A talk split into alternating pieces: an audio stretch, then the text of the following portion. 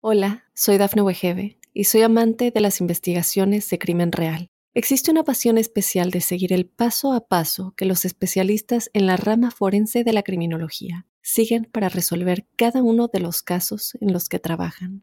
Si tú, como yo, eres una de las personas que encuentran fascinante escuchar este tipo de investigaciones, te invito a escuchar el podcast Trazos Criminales con la experta en perfilación criminal, Laura Quiñones Orquiza, en tu plataforma de audio favorita. Sargento, el podcast, con Carlos Cornejo y Samuel Bernal.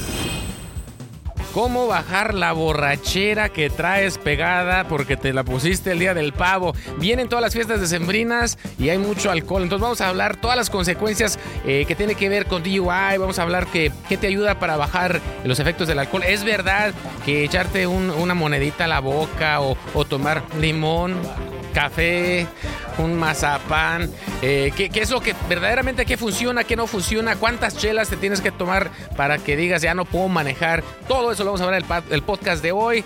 Casos policíacos que tienen que ver con las fiestas que vienen este año. ¿Cómo estás, a mí? Muy bien, gracias y muy curioso de todo lo que vamos a platicar hoy porque es importantísimo estar alerta estos días. Precisamente estaba leyendo que ya empezó la aplicación del programa de DUI, por ejemplo, en Colorado, y creo que duran días y días ¿Por qué no empezamos por ahí? ¿Qué es eso de la aplicación del programa de DUI? Sí, normalmente hay, temporadas en el año que hay más patrullaje. Entonces, cuando hay más patrullaje, va a haber, eh, les pagan a los oficiales. Cuando estás trabajando, normalmente, digamos, el oficial, un oficial base gana, eh, ¿qué te gusta? Como 30, 30, 32 dólares la hora.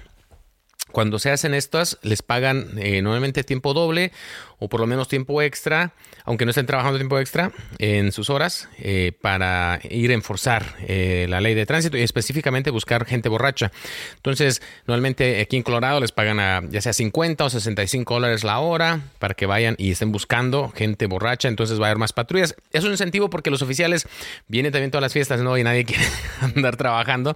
Es para que ellos se, apunten, vayan a trabajar y eh, busquen más. De repente podemos pensar, ay, qué mala onda que se pongan más perros con esto, pero hay que pensar en por qué sucede todo esto y por qué eh, todo lo que ha pasado ¿no? a lo largo de la historia, tantos borrachos que le pegan a alguien que era inocente y se pierden vidas. O sea, sí es bien importante concientizar de esto. Sí, es, eh, antes de que empecemos a hablar de todo, de las chelas, de la tomada y eso, obviamente es una cuestión de seguridad.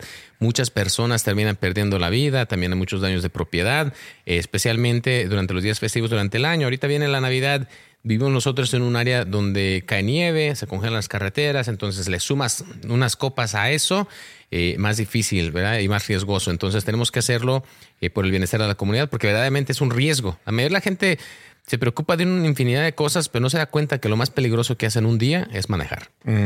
Y yo, por ejemplo, estaba con la idea de que, bueno, uno aguanta ahí unos, este, depende de cada quien, unos tragos, pero estaba viendo una vez que hiciste un video con unas pruebas, ¿no? Y, en realidad es menos de lo que nos imaginamos nuestra capacidad de, estar tomando sin que estés en riesgo o tengas un peligro de DUI. Sí, la mayoría de los estados van a tener un límite de, de, alcohol para que puedas manejar y también obviamente cada persona, cada cuerpo reacciona diferente al alcohol. Entonces, eh, y los que quieran ver el video está en mi página de, Facebook y también me parece que lo tengo en YouTube eh, como Sargento Carlos Cornejo. Pueden encontrar el video. Me llevé a cenar un montón de gorrones y les di de comer, les di de tomar y estuvimos midiendo el alcohol. Ah, había una, una chava ahí que es curioso porque en lo general dices, este, puedes tener el nivel de alcohol alto y si ya tienes callo, digamos, y te la pasas tomando, pues no te vas a sentir tan borracho. Ella nunca tomaba. Se toma una, en la primera copa ya anda bien contenta, pero también su nivel de alcohol era, por cualquier razón, era más alto. Y estaba tomando lo mismo que, que la otra persona. Puse hombres y mujeres Ah, tomando diferentes tipos de alcohol, pero para ver el efecto. Y obviamente a las mujeres se les sube el alcohol más rápido, el nivel de alcohol más rápido que el hombre por, por cuestiones de metabolismo. Normalmente el cuerpo de la mujer tiene más grasa, el cuerpo del hombre tiene más músculo, todo eso afecta. Eh, entonces hicimos esta prueba y este, ahí la pueden ver. Depende también lo que hayas comido, ¿verdad? Porque incluso tal vez por eso es la regla de que hay en restaurantes de que a veces no te venden alcohol si no consumes comida. Eso, pues sí. Y aparte, eh, hay otras reglas de, cómo se considera la licencia del alcohol, que tengas que estar ofreciendo comida y ese tipo de cosas. Eh, eso va, va a afectar, eh, lo que has comido va a afectar tu peso, va a afectar tu altura, va, va a afectar tu, eh, tu composición, va, va, a afectar tu metabolismo, um, todo eso va a dictar cuánto. Entonces, a lo mejor yo me puedo tomar dos cervezas y estar bien, y Job se toma una y ya no. Ya, ¿Ah? eh, oh, ándale. ah, entonces, ese es el problema. Hay un montón de cosas que hablar ahorita que vienen las fiestas. Por ejemplo, lo de la edad, ¿no? Para, para el alcohol es a partir de 21 años, cuando es legal que ya puedas tanto comprar como consumir. Sí, eh, la mayoría de los estados, bueno, todos los estados es 21 años, no conozco uno aquí eh, en Estados Unidos que sea menor de, de, eso para poseer alcohol, para tomar, eh, para comprar. Al menos hay excepciones. Por ejemplo, aquí en Colorado si es una excepción religiosa, si es un rito religioso, vamos a poner a todos los chavos que están escuchando, no tengo 18, no, ya sé cómo vamos a hacer un rito. Voy a misa. Vamos a hacer un, un, este, un rito religioso para eh, echarnos unas chéves. Normalmente eh, pueden consumir eso en pequeñas cantidades. Lo otro es de que un joven menor de 21 años puede consumir alcohol con el permiso de sus padres en su casa. Uh -huh. Y con ellos presentes, ¿no? Algo así. O en tu casa no vas. Eh, tienen que tener permiso y bueno, normalmente van a estar ahí los, los padres, pero no puede ser, no puede ser en la casa de, del amigo, no puede ser en un restaurante. Digamos, eh, yo tengo a mi hijo de, de, 17 años y quiero que se eche una chela conmigo. Y estamos en un restaurante y le digo al mesero, eh, no, tráigale una. No, no, eh, solamente en tu casa, con el permiso de tus padres. Antes era bien común, ¿verdad? Cuando, bueno, en, en mis tiempos, en ¿no? México. Daban México, acá el sí. rompopito desde Sí. los 11, yo creo. Rompopes, o, mire, pruebe la, la, la tecatita con, con el limón y la sal. Sí. Entonces, ahora, ¿a partir de cuándo no sería ilegal que le das, por ejemplo, una probadita a tu hijo? ¿Cuándo no sería legal? ¿Cuándo, ajá, ¿cuándo o a partir de cuándo ya es legal? Eh, mira, no, ese, no, no hay una respuesta clara, ¿verdad? Eh, lo que la ley indica aquí en Colorado es esa excepción de que no te especifica una edad, simplemente dice que un menor de edad, con el permiso de sus padres, puede consumir alcohol en su casa. Ahora que- Pero si, digamos, tu hijo tiene cinco años y lo tienes bien pedo, pues no. eh, puede ser considerado abuso infantil. Claro. ¿Y qué pasa, por ejemplo, ahorita que también viene el- la temporada de fiestas? eh, si hace una fiesta, por ejemplo, tu hijo y hay otros menores que toman alcohol, tú puedes ser responsable legalmente por... Sí, eh, normalmente lo hacen cuando los padres están, salen, salen, digamos, de Thanksgiving, los padres se van a ver a los familiares y el chavo se queda en la casa, casa y hace pachanga. Normalmente no están los padres ahí. Pero eh, hay leyes eh, de, de delitos de contribu- contribución a, a- a la criminalidad de un menor. Y son delitos graves, eh, lo que llaman felony. Entonces, el, el ayudarle, el proveerle, el echarle este, ganas eh, o apoyar a un joven, quebrantar la ley en cualquier aspecto es un crimen a un menor. Incluso entonces, si tú no te enteraste y tu hijo hizo la travesura de hacer una fiesta con sus amigos y, y- y toman, puedes tener responsabilidad legal como papá. Ah, eh, tienes que tener, eh, tienes que saber o razonablemente eh, eh, saber. O sea, si, si tú estás de viaje y no sabes lo que está pasando, no vas a ser responsable de eso eh, criminalmente. Ahora, eh, digamos que un chavo tuvo una sobredosis en tu casa. A lo mejor los padres pueden hacer una demanda civil en tu contra eh, y eso a lo mejor es, es algo que se puede hacer, pero eh, para quebrantar la ley necesitas saber o a veces la negligencia.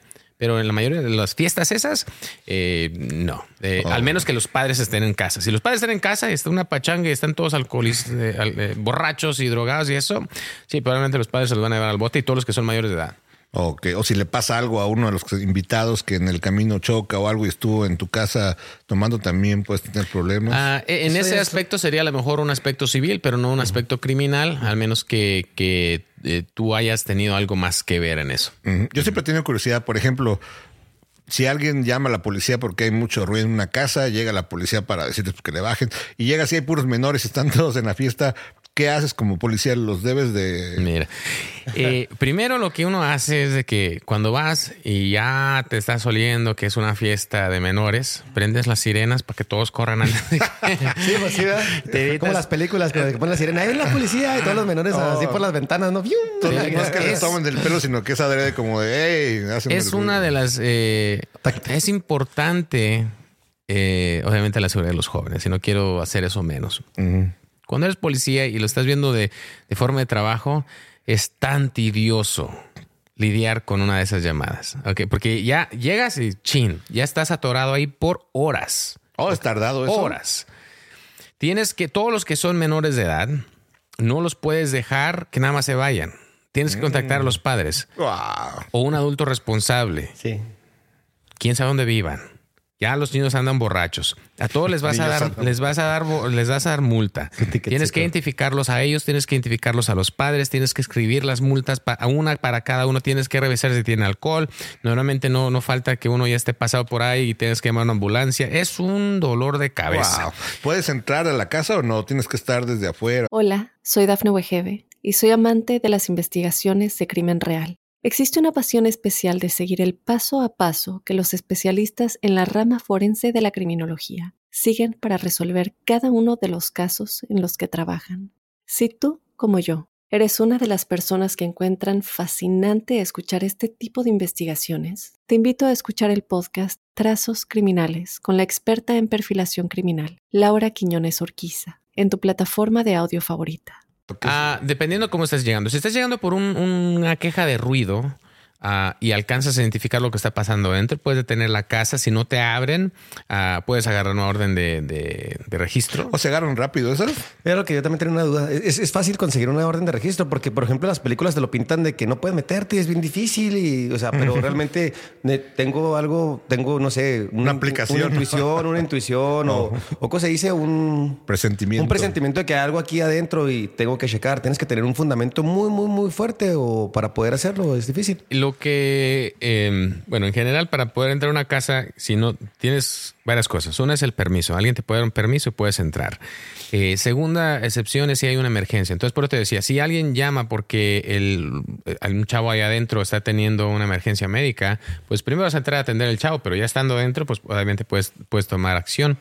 Eh, entonces, si hay un- una urgencia.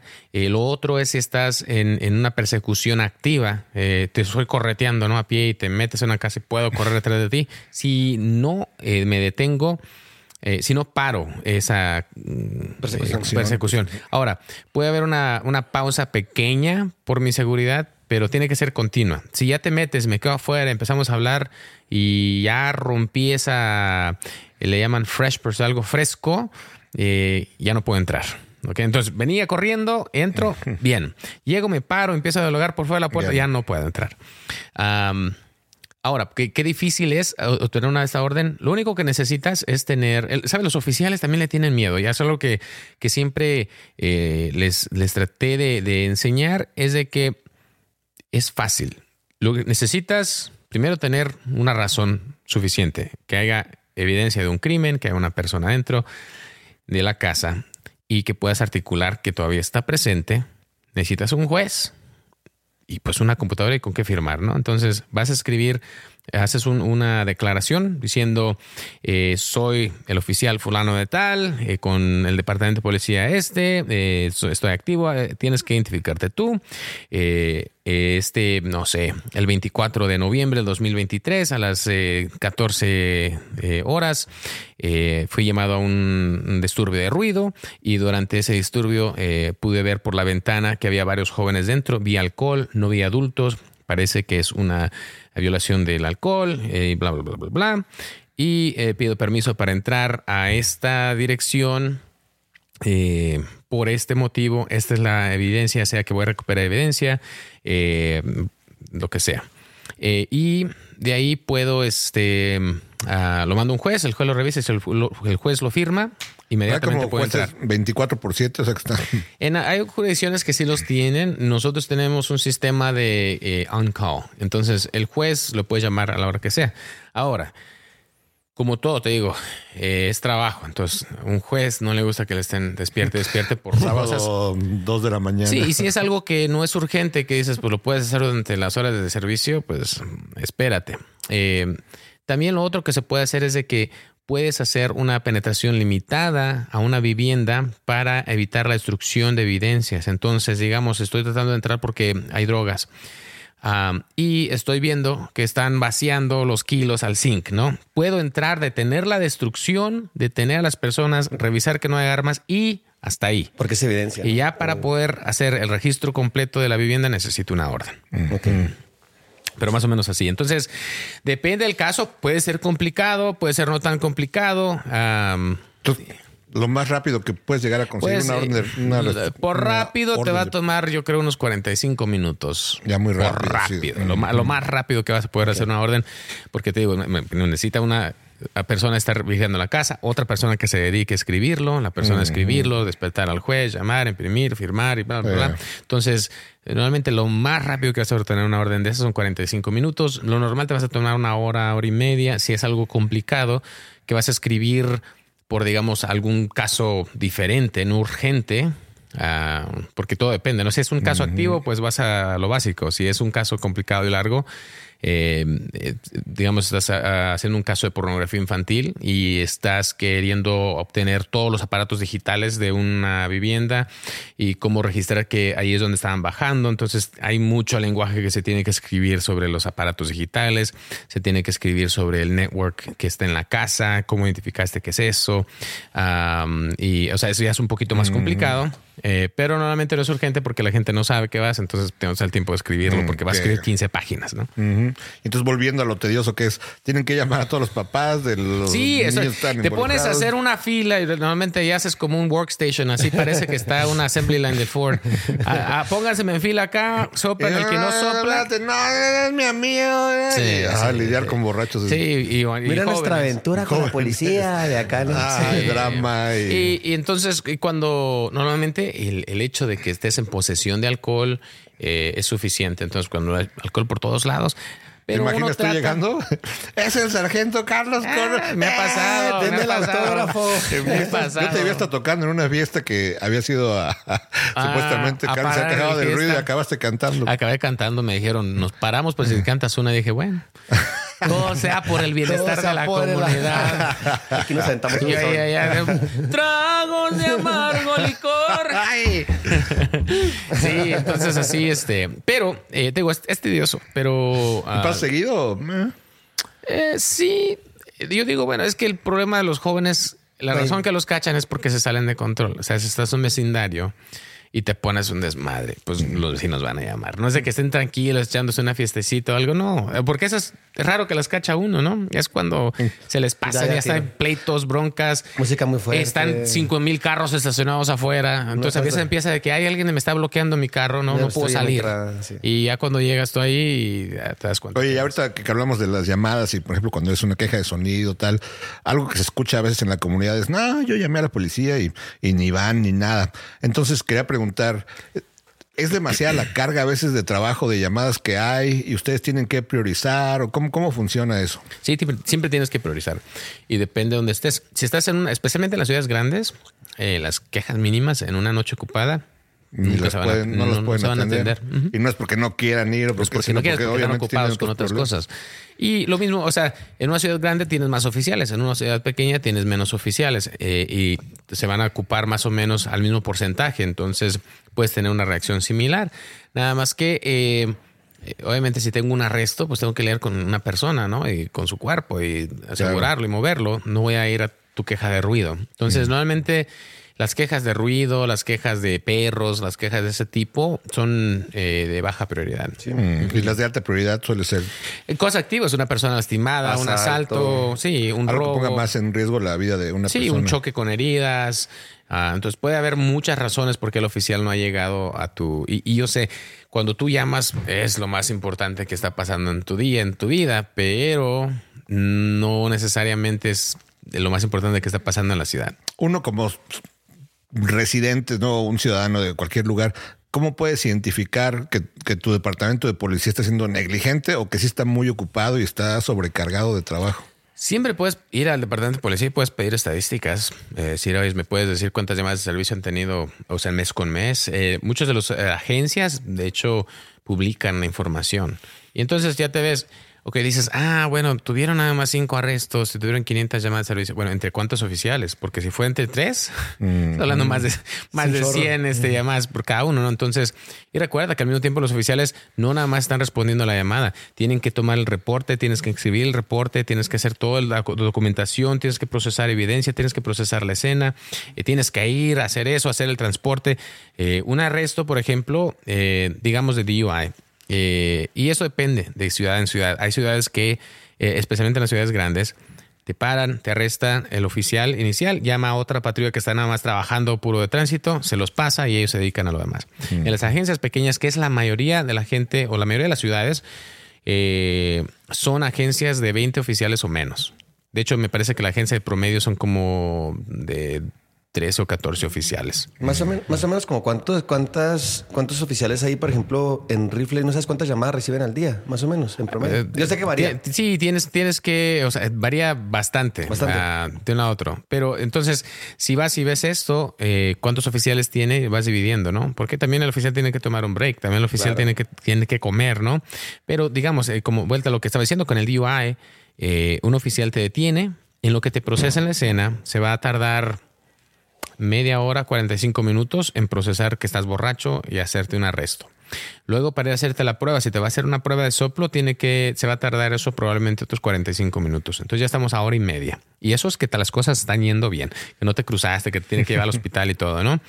Y después, eh, aquí, digamos, en rifle, eh, si el oficial te va a transportar de rifle a Glenwood, eh, va a tardar que una 35 minutos. Llegar, meterte a la cárcel. Te van a procesar, hacer preguntas, hacer el papeleo y firmar que ya te entregó ahí. Luego regresar a rifle otra media hora. Entonces, un DUI le va a oficial facilito de ese día, porque aparte lo que le va a costar los días siguientes, le va a bajar tres horas. Wow. Y bueno, estaba viendo que en temporadas de días festivos o fines de semana es cuando más llamadas hay. Ah, sí, normalmente, bueno, depende. En mi experiencia, a veces como, como Navidad, el día de Navidad, Tranquilo.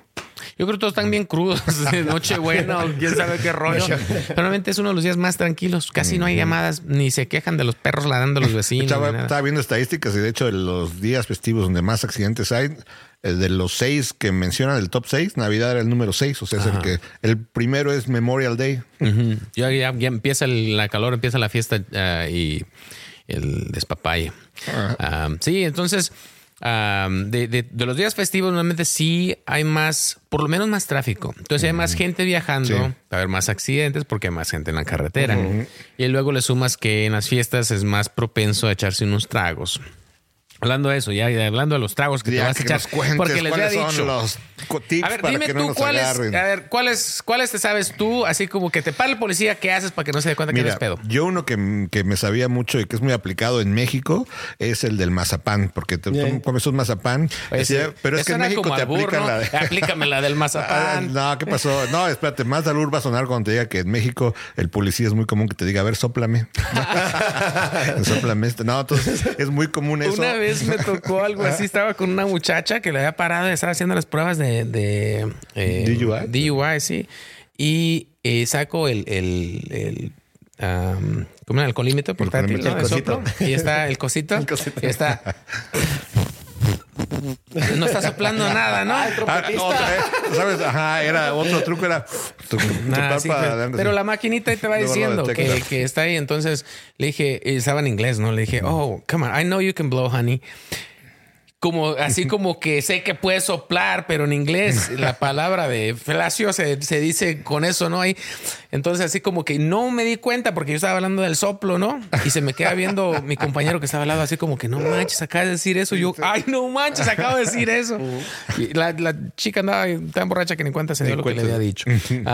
Pero, ah, bueno, entonces dices que el Eso, mazapán. bueno, por- pero eso porque en México el policía se dice, a ver, sáplame o no, hueles. Pero aquí veo que son más No, profesionales. mira, nomás, aquí como que te preguntan. Eso el coronavirus, olvídate, ya no te ya no que sople. No, aquí sí te preguntan, este, oye, eh, tal, has tomado tantas. Eh, he leído que la respuesta más común es nada más dos. ¿no? Todo mundo se toma más dos. nomás se Yo a veces digo, no manches, qué grandes están estas dos cervezas que se echó, porque para andar así, al- después el nivel de alcohol que traen, digo, pues están buenas, ¿dónde las venden? Ah, sí, sí. Sí, pero estaban bien Yo, yo tengo, yo servidotas. tengo una anécdota con un, con un amigo, eh, por cierto, saludo a David Saldaña.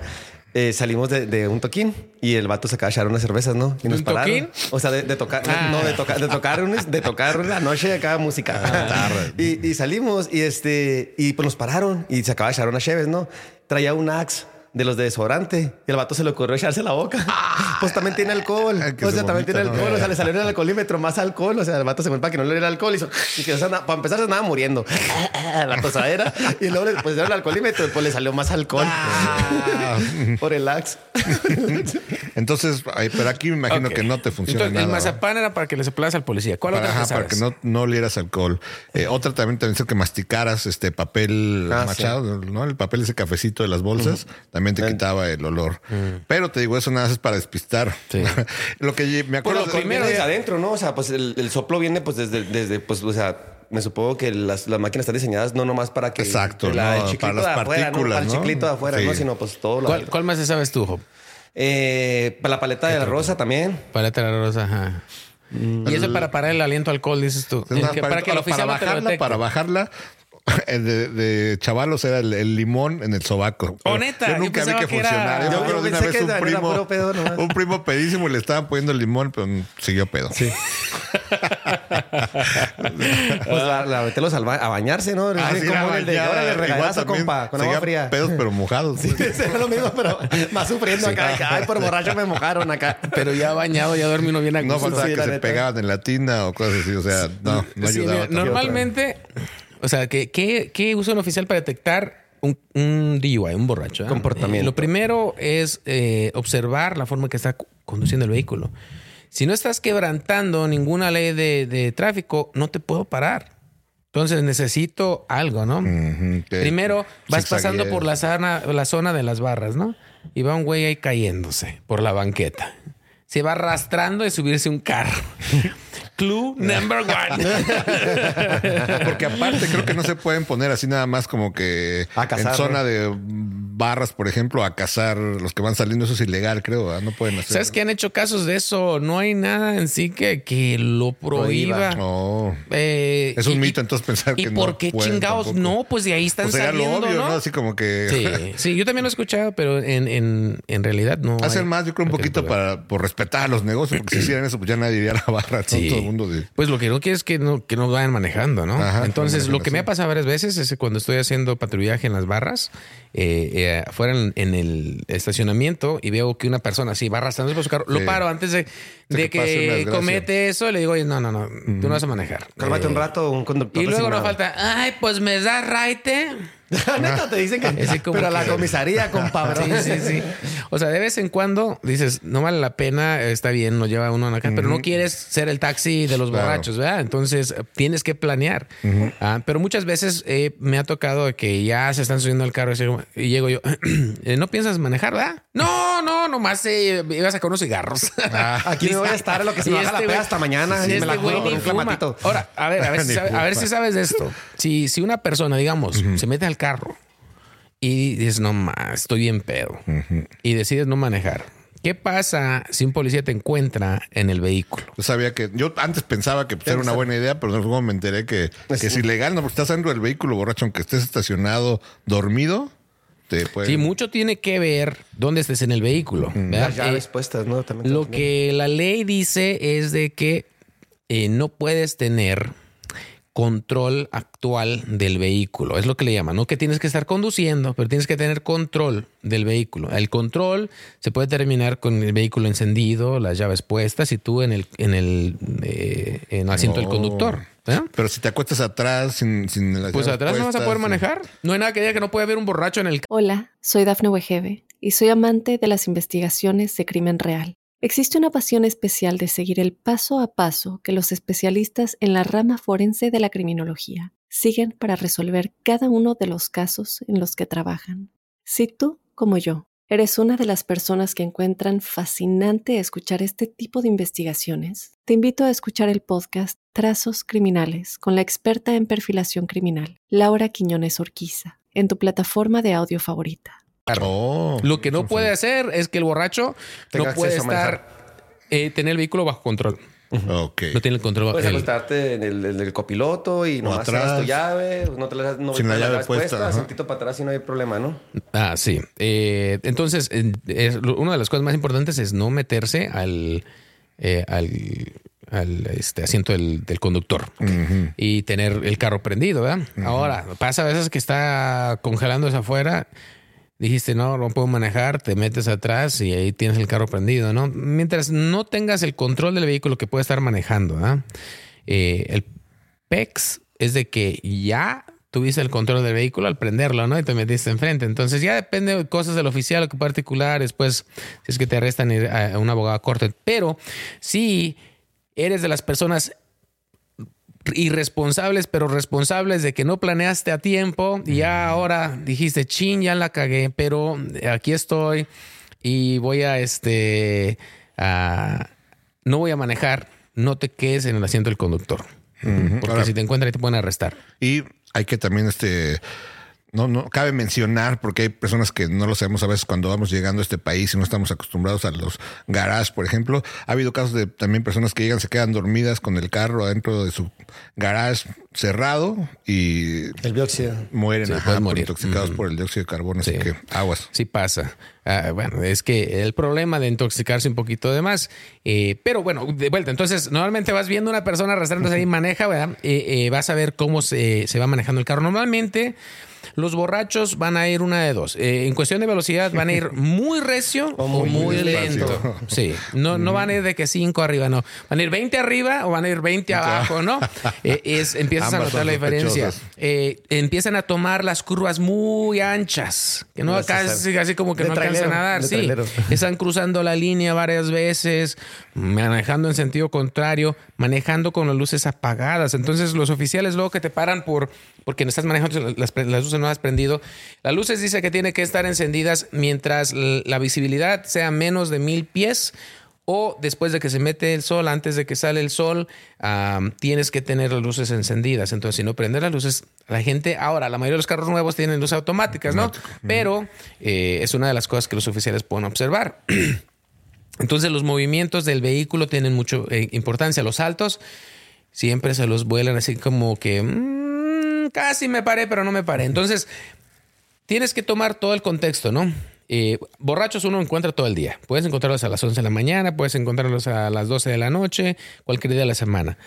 Pero es más prevalente en las noches, los fines de semana y en días festivos. Entonces dices, ok, es viernes por la noche, son las 2 de la mañana. Este vehículo va 20 millas bajo del límite para ir para acá tomando estas ya cuando llegas y llegas y el vato está masticando mazapán, dices, no.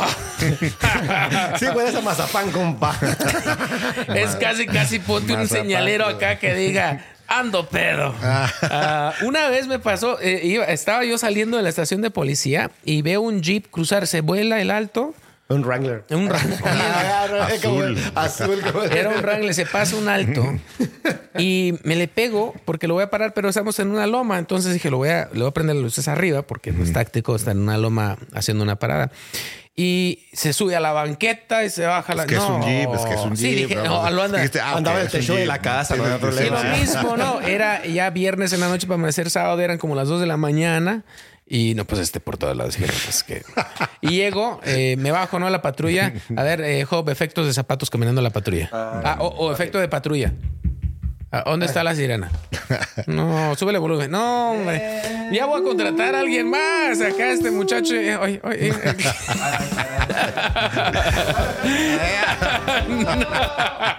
A mí se me hace que, el, a mí se me hace que el que anda pedo es Job.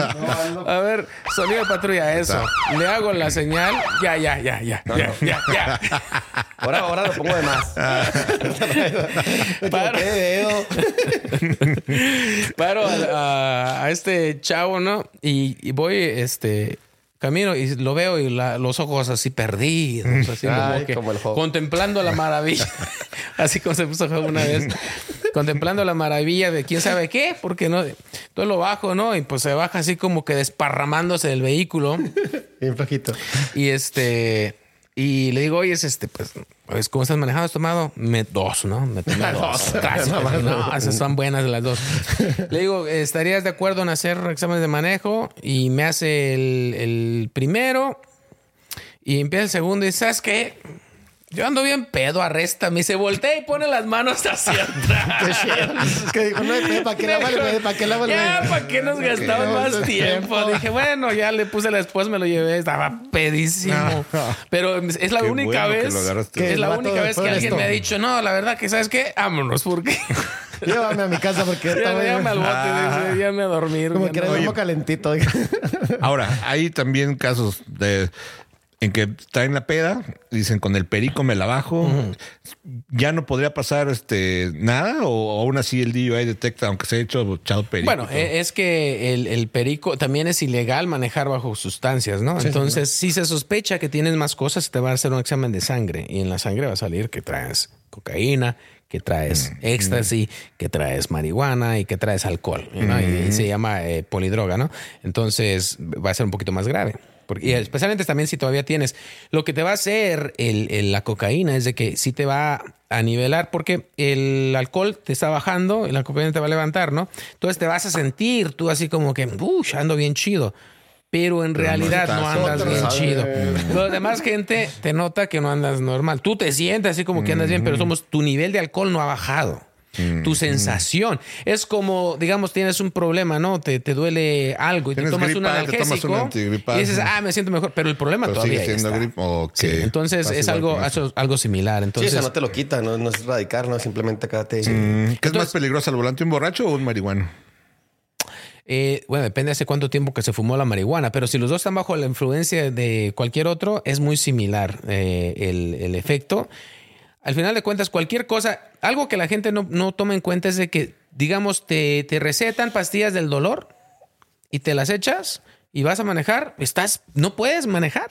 Y dicen, "Ah, es que, es que me la recetó el doctor. No importa. Entonces, todo que te saca de, de tu equilibrio es peligroso. Porque la mayoría de la gente cuando está usando ya sea el alcohol, marihuana, cualquier cosa, mm, en una regularmente y digamos, ya me sé el camino de la barra a mi casa, no van a tener problemas manejando al 100. Pero en cuanto haya un cambio en ese rumbo a la casa, ahí es donde está el problema. Ay, mira, güey, un Venado. ¿verdad? Sí, o sea, y ahí es donde pasan los accidentes. Entonces, normalmente los, los, al- los alcohólicos eh, eh, o, o personas que, que usan sustancias habitualmente eh, andan bien hasta que se atraviesa un venado, hasta que se atraviesa un carro, hasta que cambia el clima, hasta que se cierra una carretera y te tienes que ir por otra. Porque ya has caminado ese camino tantas veces que tu cerebro automáticamente lo hace, aunque no lo creas. De hecho, hay un estudio que dice que si, eh, la gente que está a un nivel de alcohol de 0.02, que es menos de una como una mitad de una cerveza más o menos ahí, maneja mejor que la gente sobria, Sí. que la gente que no trae nada. Pero nada, más obviamente es poquito. Yo no sé si sea porque te tomaste algo, andas más alerta. Una o porque- microdosis de alcohol. Sí, una microdosis se podría decir. No, no es un trago, pero digamos una media cerveza. Una cerveza. No le estoy diciendo lo con media haga, cerveza. Porque aparte pero dependen de, de la persona. Depende de la persona, la depende de la persona. la Depende de la persona. Alguien Ah. que no toma y es delgadito y casi no ha comido, a lo mejor media cerveza puede ser Sí, fatal. puede ser, ¿no? sí, sí, sí. Entonces no lo estoy recomendando, pero en general es lo que dicen. Eh, cuando estaban haciendo los estudios de cuál es el nivel de que ya no puede la gente manejar. Ah, pero, eh, de vuelta a esto de- del DUI, entonces ya ves a la persona y está masticando mucho chicle, ¿no? Eh, en el entrenamiento que reciben los oficiales, se explica, y, y como oficiales también somos gente, ¿no? O sea, yo también me he echado mis tragos. Yo Uno sé, también se la sabe, se la o sea, se la sabe, ¿no? No sé que tú vives en un mundo uh, acá. Por favor, música angelical. Más bien. Ah, cuando eh, el, el oficial te contacta, eh, se, se llaman eh, otras in- indicaciones, ¿no? Eh, o in- indicators, que le dicen. ¿Cómo la gente está vestida? Un borracho a veces ya anda con la ropa toda desalineada, zafada, sudado, eh, ya no anda este. Cuando vas a la fiesta, vas ¡uh! al Sí, 100, sí, ¿no? sí. Regresas de la fiesta, hecho un desmadre, parece que hubo un terremoto. Cómo me veo, cómo me ven acá todo torcida, ¿no? Con los memes, ¿no? Algo así. Entonces, ese, eh, eh, eso pasa, vas a poner atención a eso. Eh, y olores que usa la gente para mascar. Entonces, algo que mucha gente que toma, lo que empieza a hacer es que cuando te para, en cuanto te para el oficial, prenden un cigarro. No quiere decir que la persona ya anda borracha, pero el oficial debe ya poner atención. Ah, ok. Hay una alerta, una alerta. Qué ahí. raro. Y a veces lo que haces es que, ¿sabes que Voy a bajarlo del carro. Vamos a hablar acá afuera a ver si puedo oler. Eh, fuera de- del, del carro. Porque lo otro que pasa es de que, ¿qué pasa si yo, porque yo no tomo, para los que nos están escuchando, el sargento Cornejo es sano, este, y voy con mis dos borrachos amigos aquí, Job y, y Samuel, y vamos en el carro. Yo soy el menos pedo de todos, la neta. Vamos, vamos, en el, eh, vamos en el carro y nos para la policía. Te digo, este anda atrasado. Nos para la policía y esos andan bien pedos en el carro. y, y llega el oficial y pues del carro está saliendo un aroma, un aroma que uf, hasta el policía se emborracha, ¿no? que le dice este, este, am, Por eso le dice al que va manejando, a ver, bájate tantito. Sí, bájate. Sí, porque no sabes el alcohol viene ¿De uno u otro, ¿no? Y entonces, eh, entonces vas a poner atención a eso, vas a poner atención en los olores, el, el comportamiento. Ahora, paras la persona. Hop, paras la persona. Eso. Y luego dices, eh, uh, hello.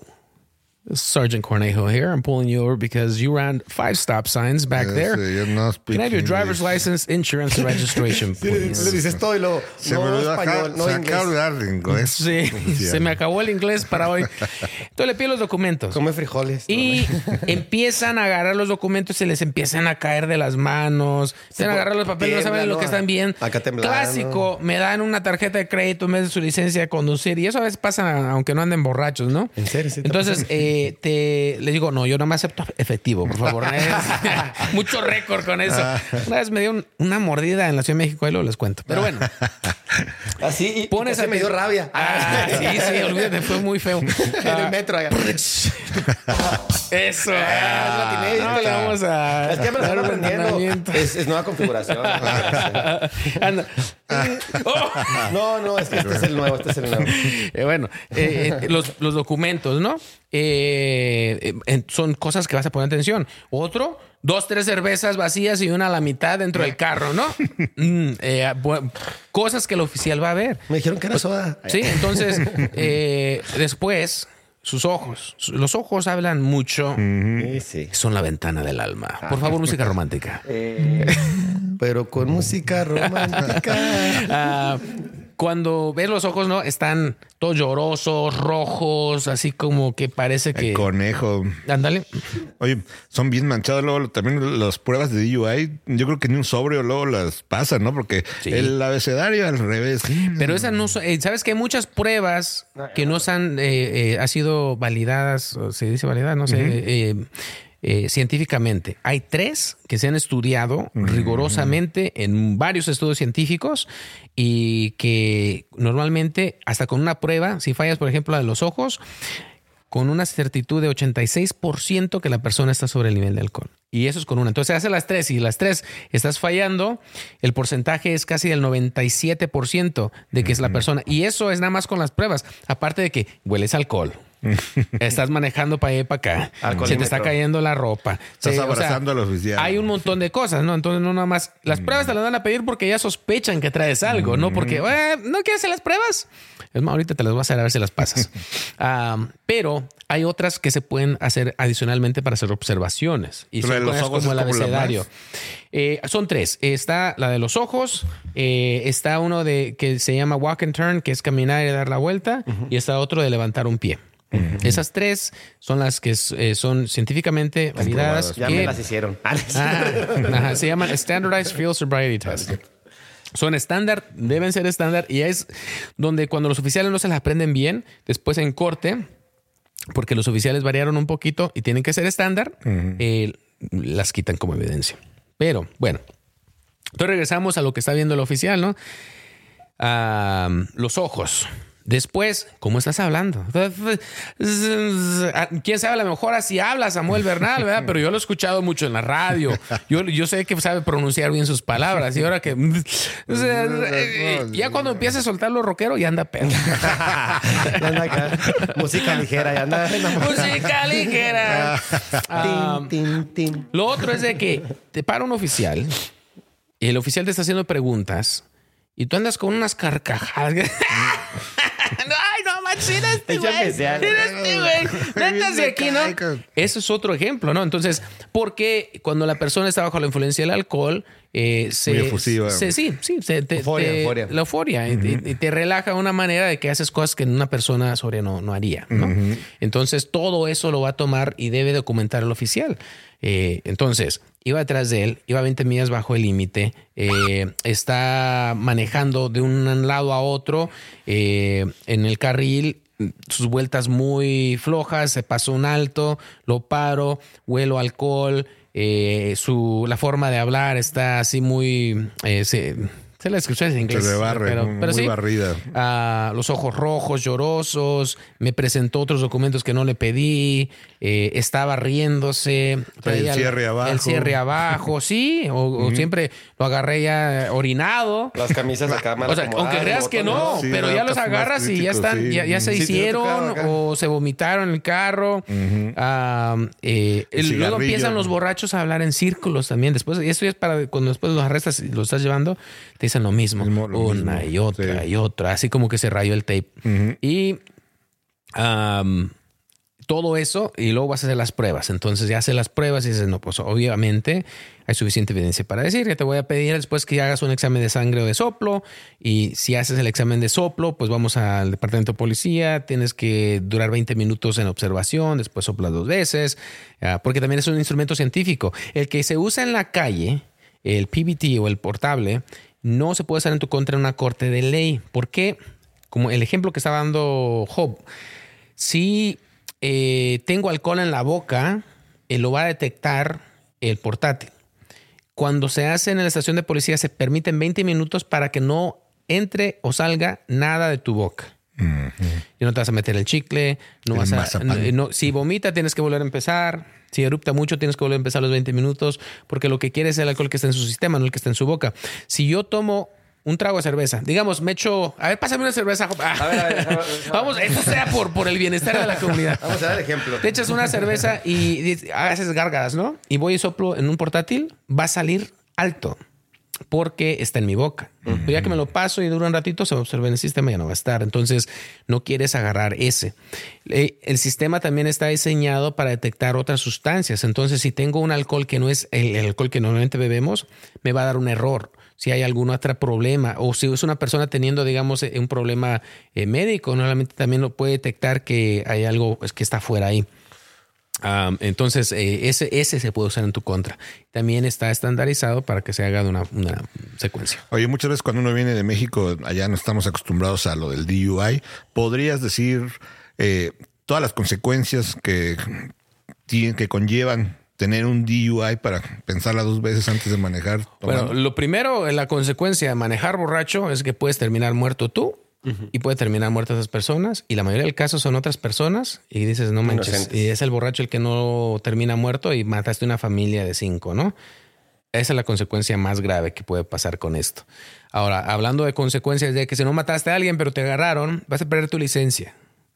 Puedes ir a la ¿La cárcel. pierdes permanentemente? No, normalmente depende si es tu primero, tu segundo, tu tercero, ¿no? Ah, pero lo vas a perder por lo menos un año. Después Eso te va a eh, afectar en tu trabajo. te va a afectar en tu trabajo. Tu seguro de auto Va a su- te se va a subir. muchísimo.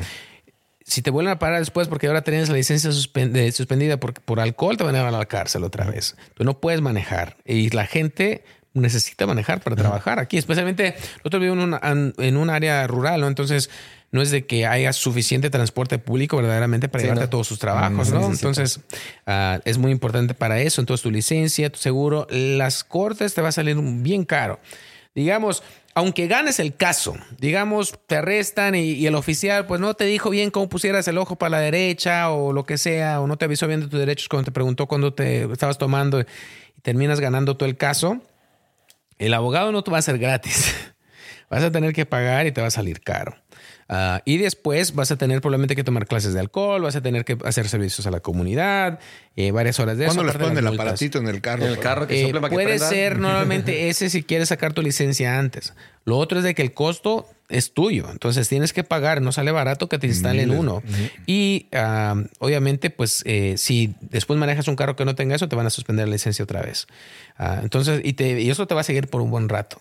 Y a veces hay trabajos que no te van a contratar porque, Porque ya queda en tu récord. Queda en tu récord, sí. Ah, entonces, eh, te, te va a afectar de una forma grave. Y, y más las personas eh, que, o sea, si tú vives en la calle, te vale madres la vida, pues bueno, ahí vas a seguir con lo mismo, ¿no? Pero la mayoría de las personas cuando quieres trabajar, quieres estar haciendo bien y cometes el error de que, ¿sabes qué? Yo estaba muy bien, muy tranquilo, eres una persona de bien, si te pasaron las copas, haz el error de, de manejar borracho y te va a afectar cabrón. Más eso. Sí. Eh, digamos, si vas a la cárcel, aunque sea un fin de semana, perdiste. Y si es durante la semana, vas a estar más, más días ahí. Vas a tener que estar regresando a cortes. Entonces, eh, te va a salir caro. El promedio que dicen que te sale entre 10 a 14 mil dólares más o menos el, un DUI. Ah, el primero. Eh, hay un tipo como de por ejemplo, como alcoholímetro, que sea como para poder detectar a la gente que fuma marihuana, por ejemplo.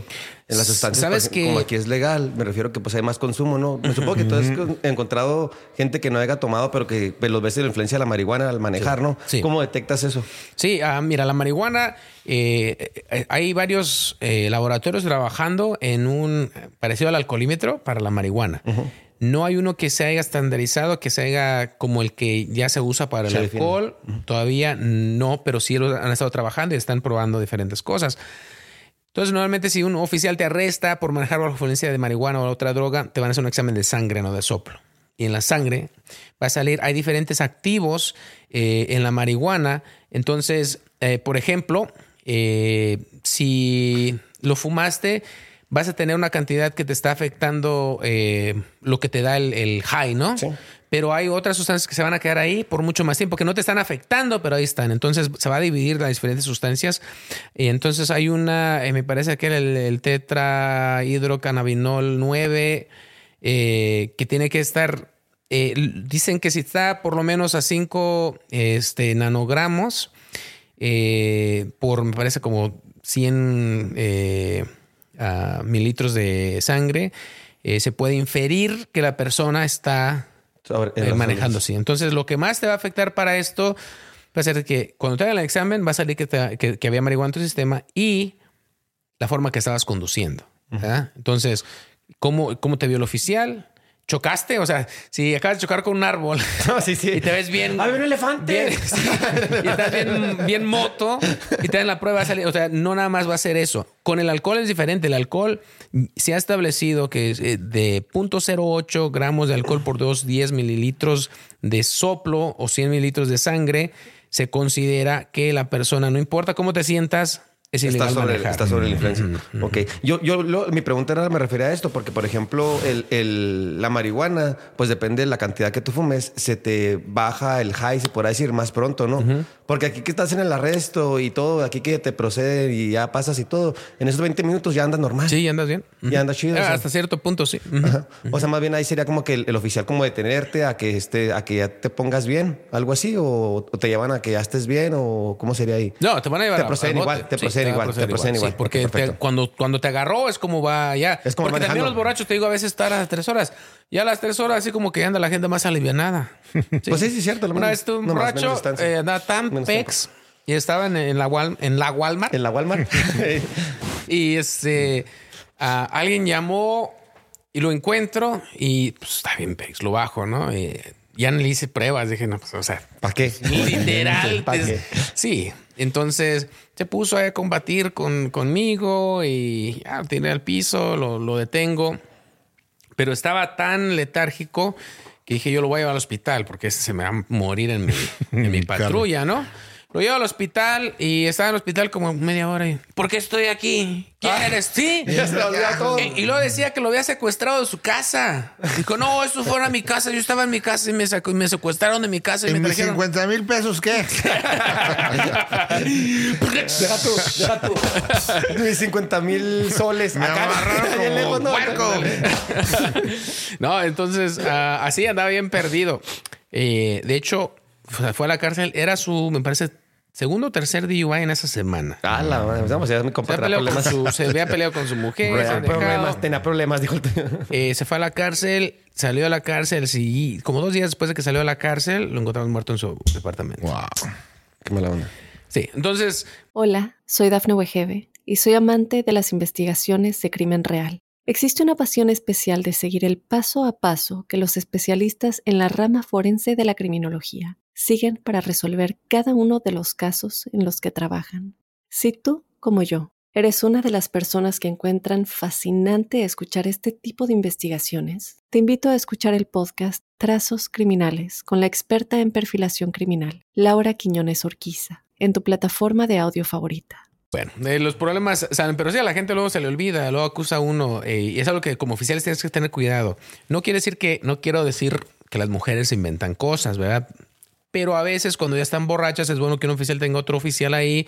Para tener que estar Porque luego dicen, no, mira, es que este oficial me estaba echando ojitos y eso. Y pues, dices, ay, estás bien fea. Ah, pero, no, pero pues ustedes se respaldan también mucho por la Sí, cámara. gracias. ¿no? Y sabes que las Eso cámaras corporales eh, es una de las mejores cosas que le pudo pasar a la policía. La neta, sí. Porque sí, hay policías que se portan mal y ahí lo, lo, lo captura. Pero en la mayoría, en la mayoría de los incidentes, yo lo digo porque llegan a, a- con, con el sargento a quejarse y uno va a revisar, ¿no? Ya tienes la cámara. No, este oficial no me, no me dijo esto, no me dijo lo otro, y me gritó, me fue bien grosero, bla, bla, bla. ¿Y tú ahí? Ahí está. Y lo ves y dices, "Ah, hello, I am officer. No, de lo más dices, Me ¿de tiró la onda. Y ya nada más le dices, pues si quiere, vamos a ver el video para que me muestre, ¿no? ¿Dónde? Ya no vuelven. ¿ya? Entonces, yo creo que en lo general ha ayudado a reducir, porque cuando no tienes eso y no tienes alguna otra grabación y llega una señora y te dice, oye, el oficial me estaba manoseando, ¿cómo le haces tú para comprobar que no estaba haciendo el oficial o no? O por lo menos, digamos, está el oficial según siendo grosero, ¿no? Que es lo más típico. El oficial me trató de la fregada y, y no me dijo ni por qué me paró. Y voy y... Te estoy parando porque te volaste al alto. Ah, cabrón, pues ¿dónde fue? Seguro andas borracha, por no escuchaste, ¿no? Pero eh, yo creo que esto de las cámaras corporales es lo mejor que le pudo pasar a, a las agencias de policía, porque yo confío que en su mayoría, en Estados Unidos, la mayoría de los oficiales, hay unos que son pesados, están haciendo su trabajo. El trabajo es enforzar la ley. Y eso es cacharte cuando estás quebrando el reglamento y darte una consecuencia a eso, ¿no? Entonces, cuando vas a hacer cumplir la ley, pues a nadie nos gusta que nos den una multa, pero no por eso que, el oficial está haciendo algo deshonesto o que el oficial está siendo abusivo o que lo, están manejando sin licencia. Qué feo, pero es contra la ley. Y si el oficial te da una multa no es porque el oficial te odia, así está el reglamento. Así es, es lo que es. Entonces, en su mayoría siento que los oficiales hacen un trabajo honesto, hacen un, hacen un trabajo bien y ayuda cuando los oficiales que no hacen bien su trabajo, uno puede cacharlos. Fíjate, pues ayuda para tanto para los casos que son inocentes como para cuando dices cuando alguien sí está haciendo abuso de la autoridad, pues también queda grabado. O sea, ambos casos estuvo bien. sí. Oye, entonces concluyendo, no hay una, no hay un buen método para bajar la peda. No, Ay, la no. peda. La peda sí un menudito. No, ah, No, para esa la bajar la. El mejor la cruda. es llevar un conductor designado. y- Sí. Eso es lo mejor. Sí, mira, eh, mucha gente dice para bajar la peda eh, de, de, de hasta un café, ¿no? Con el café y eso. Va a ser como echarte un perico. menos. Y menos. Pero, ay, ¿tú cómo sabes? A ver, A ver, yo sí tomo café. Ah, eso, eso, eso. Ay, que la sacó. Rich. A mucha- yo sí puedo decir a mucha honra que nunca me he echado un perico. Sí. Ah, sí, sí tomo, pero no. yo, una nunca vez, yo una vez me eché un perico. Iba manejando y iba volando el perico. Y, sí, no, yo tampoco nunca me he echado nada. Tristemente. vida No, felizmente, qué bien, bueno. sí. Eh, bueno, entonces eh, todo eso no te va a ayudar. La gente dice, toma agua. El agua te va a ayudar. Es, es mejor tomar el agua antes de que te empedes, porque te va a ayudar a que la cruda Sí, no te sí. caiga, porque la resaca, todo eso es deshidratación la ma- en la mayoría, ¿no? Y que te intoxicaste machín Pero no te va a salvar. pues. pero no te va a bajar. Una señora la arresté hasta la vez que me ve, así como que me agarró coraje. Pero pues ibas bajo la influencia y dijo, no, es que yo salí de, de hace como media hora y estaba tome y tome agua. Y ya de- est- empecé a tomar agua desde hace como una hora antes de que saliéramos de. Pues sí, pero ¿cuántas chelas echó antes del agua? No te va a ayudar la cerveza adentro, agua- va, pero no Lo único que te va a ayudar a bajar el nivel de alcohol va a ser el tiempo y tu metabolismo. Entonces, dependiendo de tu, de tu composición eh, física y eh, tu metabolismo y de cuánto consumiste, va a tomar. Normalmente, eh, para bajar eh, lo de una chela, te va a tomar más o menos una hora. Eh, y ya si te echaste tres chelas en esa hora, pues te va a tardar tres, más. Entonces, lo que pasa, y eso les digo en las fiestas que vienen, es de que la gente se pone bien peda el viernes, digamos, o el domingo, cualquier día de la semana, y van a trabajar el siguiente día. Ya, y se levantan estoy y se bien, van. dicen. Al otro día que haces son dos horas después de que dejaste la peda, todavía andas pedo. Te Entonces, acostaste hace dos Y horas. luego te echas la chevecita que es que para la cruda y te vuelves a empedar. y- Justo. Ah, entonces, cuando salen ahí, este, eso eh, todavía andas borracho. Entonces tienes que tener cuidado. Lo otro que, que yo veo luego es que la gente viene del jale, sale del jale y pasan por sus seis y van pisteando todo. Tengan cuidado, porque si los para la policía, eh, va a ser ilegal tener, estar consumiendo el alcohol dentro. No puedes también estar consumiendo alcohol en lugares públicos y eh, te puedes meter en problemas. Y digamos que aunque el, el conductor no vaya tomando, eh, puede recibir una multa por tener eh, este contenedores de alcohol abiertos en su vehículo. Ok, Eso sí lo puedes, eso sí lo puedes. O sea, no Sí. puede, no, o sea, y también el que lo trae le puede dar su multa. Entonces, mejor pasen por sus seis, lleguen a su casa y se lo echan. Pero luego, pues tienen el camino de una hora. Dicen, no, pues vamos cheleando. Tú sabrás si lo haces o sea, o te puedes meter en o sea, entonces, por ejemplo, tú no puedes llevar a gente que va tomando en tu carro aunque tú seas conductor asignado. No, que vayan tomados, no hay problema. Que vayan tomando, No ya se no. puede. Ah, ok. Mm. Porque en México hubo un tiempo donde se- decían que sí puede salir del antro y el conductor asignado y si te vean tomando acá, pues no había pedo. O sea, porque pues ya eh, la persona responsable de no tomar, los demás no había pedo, ¿no? O sea. Sí, pero el Es problema es de que sí, mucha pero- gente luego dice, pues yo soy el conductor resignado, pero saben, se va echando unos tragos ¿verdad? para saber quién sí y quién no. Eh, es un riesgo. Sí, claro. Eh, Mejor- y y ahórrate eh, la multa que te vayan a dar. Mejor botella cerrada. Ya, que- la que dejaron de tomar, ya dejaron de tomar, llévalos a tu casa. Y si quieren seguirle allá. Ahorita que dijo que dijo Job de los lo- en México, me acordé de los retenes, en México es muy común, Ah, ¿no? ¿sí? De que hay retenes y se pasa uno la voz de que, híjole, en tal avenida está ahorita. Aquí también se hace en Estados Unidos. Sí, bueno, sabes que una vez hablando de estos retenes en México y me mandó un mensaje un policía mexicano. Dijo, nosotros ya no hacemos retenes, hacemos este puntos de vigilancia. Dije, Ah, es la Es lo mismo, pero con pero- diferente nombre. Redadas también le llaman, ¿no? Las redadas. Sí. Eh, Nosotros nos juntamos ahí nomás para ayudar a la sociedad ahí. en una son calle. eh, lo, lo que le llaman los, eh, los checkpoints, ¿no? Eh, los puntos de revisión. Hay muchas reglas eh, para que las agencias lo hagan. Lo tienen que anunciar previamente. Tienen que dar una vía alterna eh, para que la gente pueda tomar si no quiere pasar por la revisión. Ah, No, ahora, eso no pasa normalmente también van a poner una patrulla por la vía alterna, ¿no? Si no cometes una infracción, pues no te va a parar, pero la, la gente que anda bien borracha cuando llega ahí, pues ni se da cuenta que, "Ay, ¿qué son luces? que es?" Llegas ahí, Mira, ¿no? llegó la Navidad, los, los, los foquitos. Ah, sí. Ahora, eh, hay, hay debate sobre esto porque un oficial en sí, sin sospecha de algo, no te puede tener. Entonces, luego te- si te dicen baja la ventana, ¿no? ¿Estás obligado a bajarla o sí o no? Mm, no, pero sí tienes que, sí tienes para, ¿cómo, mm, ¿cómo se dice? Mm, Cosito. Cosito. No, te debes identificar, pero no tienes que dar acceso. No, a estoy él. hablando de un, de un chequeo de estos de DUI. No que te han parado, te paran, pero en el chequeo, Yo creo ¿no? que sí. Y también tiene que ser aleatorio, tiene que ser no nada más a quien se le antoje, que decir, cada tantos vamos a checar, ¿no? Ah, Eh, mi respuesta es sí. tienes que bajar la ventana. ¿Correcto o no? Eh, sí. Sí. Eh, yo creo que no hay algo en la Constitución que te obligue porque no eres sospechoso de nada. Es- Pero si no quieres abrir la ventana, te toman como sospechoso. No deberían, Pero si lo hacen. pero ¿qué te van a hacer? ¿Sospechoso de qué? ¿No te puede arrestar por decir no bajaste la ventana? Yo no estoy diciendo no la bajen, pero, eh, o Sí, sea, pues sí, bajo a derecho o no.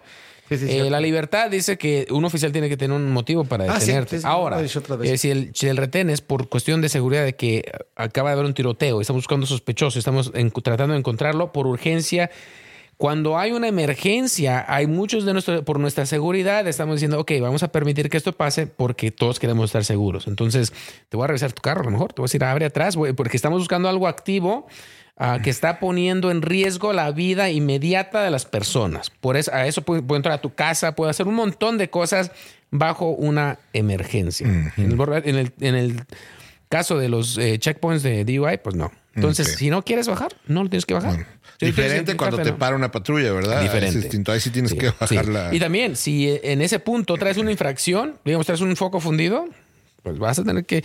Si no te van a bajar el carro, porque pues, sí, no es tanto bajar la ventana, te tienes que identificar, ¿no? Tienes que identificarte por ver los documentos necesarios para, para que te puedan dar una multa. Entonces, de la forma que lo vayas a hacer, si es la ventana de atrás o si Mm. ya traes todo listo ahí, la gente luego pone su, su licencia al, cristal para a que la- la vean. al cristal. ¿Yo cómo verifico Que que no es falsa. ¿Cómo verifico la- la- eh, las cosas de seguridad de la licencia? ¿no? Entonces, por eso, no, ¿me la vas a dar o no te la voy a valer?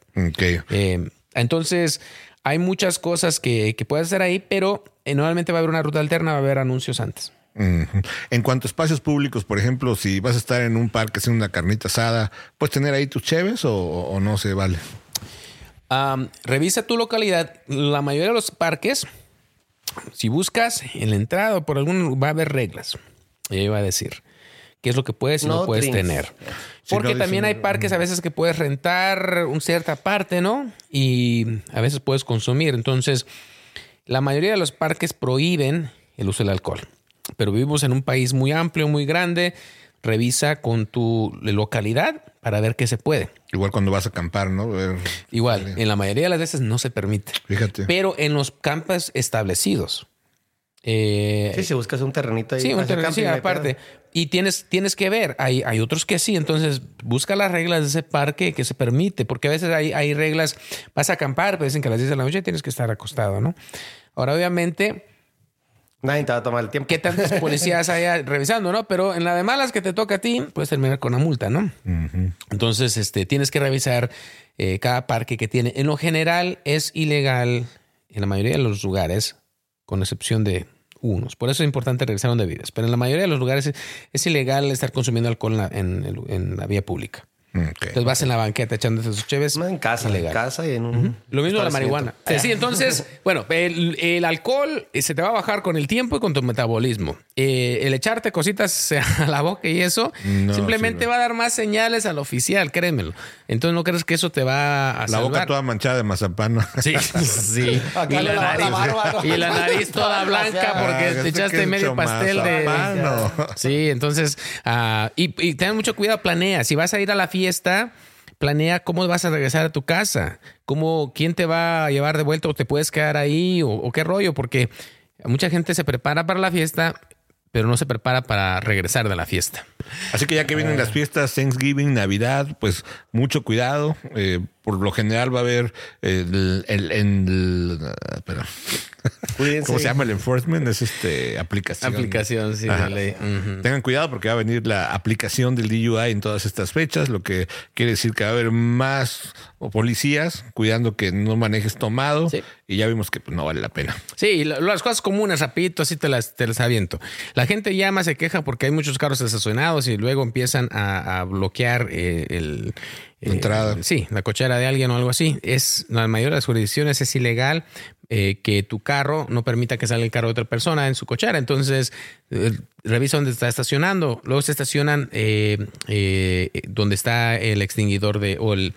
¿Cómo se llama? El fire hydrant. El ah, la toma de agua. La toma de agua para los bomberos. Eh, entonces revisa dónde estás estacionando, porque luego causa muchos problemas eso. Los ruidos. eh, después de cierta hora, en muchas localidades va a ser prohibido hacer mucho ruido y, te van a quejar los vecinos. Entonces revisa con ellos. Ah, lo otro que pasa mucho es de que se les pasan las copas y luego empiezan los pleitos. Entonces checa tu nivel de alcohol y cómo eres. Hay personas que pueden tomar un montón y andan muy tranquilas y a gusto y lo peor que va a pasar es que van a vomitar. Cuando hay Otras algún- que se ponen violentas. Cuando hay algún pleito y alguien se empezó a pelear y eso, eh, ¿qué hace la policía? ¿Y se agarra a los dos que estaban peleando o a veces no agarra a nadie si ve que ya se calmaron o qué hacen? Sí, depende qué tan ocupados estén y qué estén haciendo ahí. Si, si fue mutuo, se les pueden arrestar a los dos, les pueden dar multa a los dos o los pueden dejar que se vayan los dos. Yo siempre que estaba eso dije, ¿sabes qué? Ya fue suficiente el que me tuve que salir de hacer otras cosas y venir a lidiar con tus mensadas, que por lo mínimo les voy a dar una multa a los dos. ¿Sabes qué? Tuve que venir, los dos estaban peleando, arréglenselas en corte. O si se quieren seguir de muy salsas, pues se van a dormir a la cárcel. Ah, pero los dos normalmente. Ahora, si yo nada más ataco a Job, Job no, nomás, o sea, lo estoy asaltando, bueno, pues entonces que se va a ir es el que está atacando a la persona, ¿no? Pero si es mutuo, los dos se pueden ir. A veces, si está uno bien ocupado, ¿sabes qué? Saquen, ya este llévenselo por allá, el otro por allá y ahí nos vemos. ¿Son comunes? esos Mientras no casos? estén, sí, sí son comunes. ¿Sí? Depende, es que, es que puede ser tan básico como que se están gritando y empujando. No, ok, pues cada quien por su lado. Aunque sí, sí, sí, hay un, se quebrantó la ley. eh, pero lo otro es de que cuando se agarran a golpes no terminan heridos. A veces tienes que llamar a una ambulancia, qué sé yo. O cuando ya se le pasó la mano a uno a otro, ¿no? Que el otro se cayó, ya se subió. Ah, Normalmente en esos casos nos vamos a llevar al agresor más, porque ya se te pasó ahí la mano, se estaban peleando los dos y el otro estaba caído y lo agarraste a patadas y le pusiste este, su cabeza ahí en el cemento, lo que sea, ¿no? Lo dejaste casi por muerto, no, eso ya es un asalto. Mm, sí. Eh, aunque a veces comi- comienza mutuo, si ya, ya, ya Si fue, paró, un, si fue un tiro derecho y no para pasó un tiro nada. derecho y, y ya, pues a veces se lo deja uno ahí. Pero sí, sí. Y tienes que tener cuidado porque a veces eso a la gente le pasa de que ya andan bravos, te- ya le ganaste prácticamente Va por la y ahora pistola. y ahora sí. O simplemente te pasa, ¿sabes qué? No, pues ya, ya estás tirado, este ya está tirado en el piso y ya continúas el ataque, ya no se considera mutuo, ya se considera Es un abuso. Mm, ok. Y bueno, eh, ojalá disfruten sus, eh, Sus fiestas, fiestas. de Navidad. ¿Qué vas a hacer tú? Eh, en Día de Acción de Gracias vamos a hacer un pavito. Y para Navidad creo que vamos a estar también ahí en la familia. pero Vamos a estar aquí locales. Ah, qué Ustedes. bien. También, Bien. también. Yo también, no sé qué plan todavía. Ahí ¿verdad? veré ¿Qué haremos? ¿Te vienes a- acá el jueves? ¿Va? ¿Mm? Luego vamos a tener fiesta el viernes. ¿Te vienes? Si ¿Eh, tienes chance. El viernes. Este ¿Viernes? viernes. Sí, vamos a hacer. Y ya si nos da ganas, hacemos podcast del. sí, pero bueno, esperemos que se la pasen eh, de lo mejor. Sí, ándale, vamos a hacer un podcast en vivo. Esperemos que se la pasen mejor, por favor. Tomen en cuenta esas medidas eh, para que tengan un sano y feliz eh, acción de gracias, Navidad, Año Nuevo. Vienen momentos muy bonitos en familia, no hay que arruinarlos con pleitos y con cosas que ah, después nos van a afectar por todo el año o por varios años. Ujú. Estamos. Felices fiestas. Gracias. Hola, soy Dafne Wegebe y soy amante de las investigaciones de crimen real. Existe una pasión especial de seguir el paso a paso que los especialistas en la rama forense de la criminología siguen para resolver cada uno de los casos en los que trabajan. Si tú, como yo, eres una de las personas que encuentran fascinante escuchar este tipo de investigaciones, te invito a escuchar el podcast Trazos Criminales con la experta en perfilación criminal, Laura Quiñones Orquiza, en tu plataforma de audio favorita.